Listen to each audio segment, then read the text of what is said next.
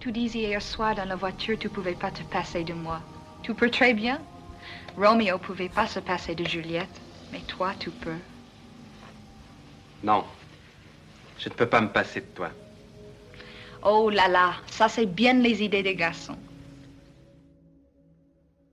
Bonjour et bienvenue dans ce nouvel épisode de Confine Love. J'espère que tu as passé une bonne journée. Avant de te laisser avec l'épisode, n'oublie pas que si toi aussi tu veux partager ton histoire, tu peux me l'envoyer à confinelove@gmail.com en version audio MP3 ou à l'écrit. Toutes les informations sont en description du podcast et d'épisode. Je ne t'en dis pas plus et je te laisse avec l'histoire du jour. J'espère qu'elle te plaira. Alors pour les témoignages d'aujourd'hui, j'ai reçu une histoire écrite, donc comme d'habitude, c'est moi qui vais la lire. Hello Constance, je viens à toi pour le Confine Love pour te parler de ma plus belle histoire d'amitié slash amour. Comment ne pas parler de ma plus belle histoire d'amour si je ne te parle pas de lui? C'était il y a 5 ans. On s'est rencontrés à l'université et on ne s'est jamais quitté depuis. Tout a commencé par des connaissances en commun.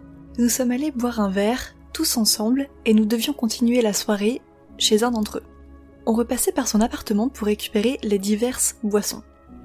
Sur la route, nous avons beaucoup parlé de tout et rien, y compris de musique. On a même fini par s'asseoir en plein milieu d'un trottoir pour continuer notre conversation. Sans nous en rendre compte, on avait passé plusieurs heures à deux. De là, s'en sont suivies multiples soirées, rires, fou rires, et nous sommes devenus de plus en plus proches, au point de se donner énormément de rendez-vous autour de la machine à café et passer un grand nombre de nos soirées ensemble. En parlant de soirées, les soirées étudiantes de l'université tombaient toujours très bien. Nous nous retrouvions, buvions un nombre incalculable de bières, s'en offrant l'un après l'autre une tournée. Puis nous sortions fumer, entre guillemets, comme il le dit si bien alors que lui ne fume pas. Il en profitait pour m'embêter, pour m'impiquer même. Nous finissions un after chez lui, ou chez moi, avec d'autres amis. J'étais la seule autorisée à fumer dans son appartement, car l'odeur le dérangeait et il n'aimait pas l'odeur du tabac froid. Chaque week-end, ou vacances, était pour moi un véritable déchirement. Retour chez soi et ne pas le voir de la semaine. Au fil des semaines, on commençait à se livrer davantage sur nous-mêmes, nos doutes, nos craintes, nos espoirs. Nous nous sommes rencontrés quand nous en avions le plus besoin on sortait tous deux d'une séparation très douloureuse. On se voyait faire nos vies avec ces personnes, mais le destin en a décidé autrement et nous a mis sur la route l'un de l'autre à la place, et merci le destin. Il m'a appris à me reconstruire et inversement, et il m'a appris à m'aimer comme je le suis sans porter de masque. Avec lui, je peux être juste moi.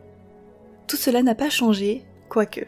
J'ai développé des sentiments bien plus forts que je ne l'aurais voulu je me suis rendu compte que je l'aimais et qu'il était un pilier de ma vie et que je ne voudrais jamais le perdre. Nos années à l'université ont continué. On a toujours continué à rire, chanter, danser, parce que oui, même dans les bars, s'il y avait de la musique, il me prenait la main pour m'emmener danser. Et même parfois aussi pleurer ou regarder des films. On pouvait rentrer l'un chez l'autre sans frapper. Parfois, quand j'arrivais, il se réveillait à peine d'une sieste, on se préparait mutuellement le café, se ramenait le petit déjeuner, etc.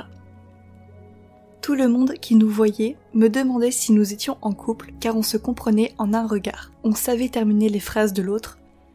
Si l'un bougeait, inconsciemment l'autre aussi. Puis, il est parti en Erasmus pour six mois. Je ne sais pas où j'ai trouvé la force, mais je l'ai rejoint. Moi qui ne m'en croyais pas capable, je suis partie le rejoindre pour une semaine, qui s'est transformée en deux semaines. Là-bas, idem. Tout le monde me demandait depuis combien de temps on était ensemble. Quand je leur répondais, nous ne sommes pas en couple. Tout le monde paraissait étonné et moi ça me faisait mal. Comment des inconnus pouvaient penser cela? Puis, j'ai compris. Notre proximité, notre façon d'être quand nous sommes ensemble, nos voix sont différentes, plus calmes, plus douces. Et nos regards tout du moins, mes yeux, brillent quand je parle de lui ou que je suis avec lui. Bien qu'il soit très pudique sur ses sentiments, il m'a fait part que j'étais l'une des personnes les plus importantes de sa vie et évidemment c'est réciproque. Comme nous le disions si bien, nous avions ce lien indescriptible que nous n'avons avec personne d'autre et que nous n'avons jamais eu avant. La preuve en est, cinq ans après notre première réelle conversation, il se souvient en détail de celle-ci et a même su me dire la musique que l'on écoutait, tout cela sans se tromper. On s'envoie des messages pour dire que telle chose nous fait penser à l'autre. On a nos rituels, nos habitudes. Pour tout te dire, nous ne sommes pas en couple. J'ai trop peur de le perdre. Alors que non, absolument pas. Mais je n'ose pas tout lui dire. Je sais, c'est moche. Je repousse constamment ce moment. Mais il est ma plus belle histoire d'amour et d'amitié. Il est mon évidence. Encore merci à toi pour ce concept génial de Confine Love. Waouh Alors, encore une fois, bon peut-être que vous le savez maintenant, mais je découvre vraiment les témoignages en même temps que vous. Et celui-ci me touche beaucoup, parce que ça se voit que c'est pas encore fini, en tout cas on a hâte de savoir si tu vas lui dire ou pas.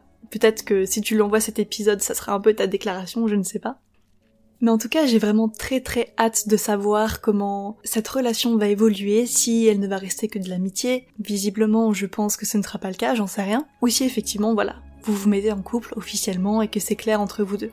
On sent vraiment à quel point cette personne est, enfin cette relation en tout cas est précieuse pour toi et c'est très euh, pur, même si on sent un peu de la souffrance comme tu disais effectivement dans ton discours. J'espère que la relation encore une fois va évoluer du mieux pour toi et ne va pas te laisser sur ce goût amer parce que des fois, ça arrive que quand on aime quelqu'un, romantiquement parlant, je parle, du plus profond de notre cœur, juste le fait d'être ami avec cette personne peut vraiment nous faire mal quand on attend plus et quand on sait que ça ne va pas venir. Donc comme d'habitude, moi j'ai pas spécialement envie de trop en rajouter parce que le témoignage se suffit à lui-même. Et voilà pour l'histoire du jour. N'oublie pas que si elle t'a plu, tu peux me laisser un avis sur Apple Podcasts. Ça me fait vraiment super plaisir de lire vos retours. Moi, je te laisse ici et je te dis à demain. Salut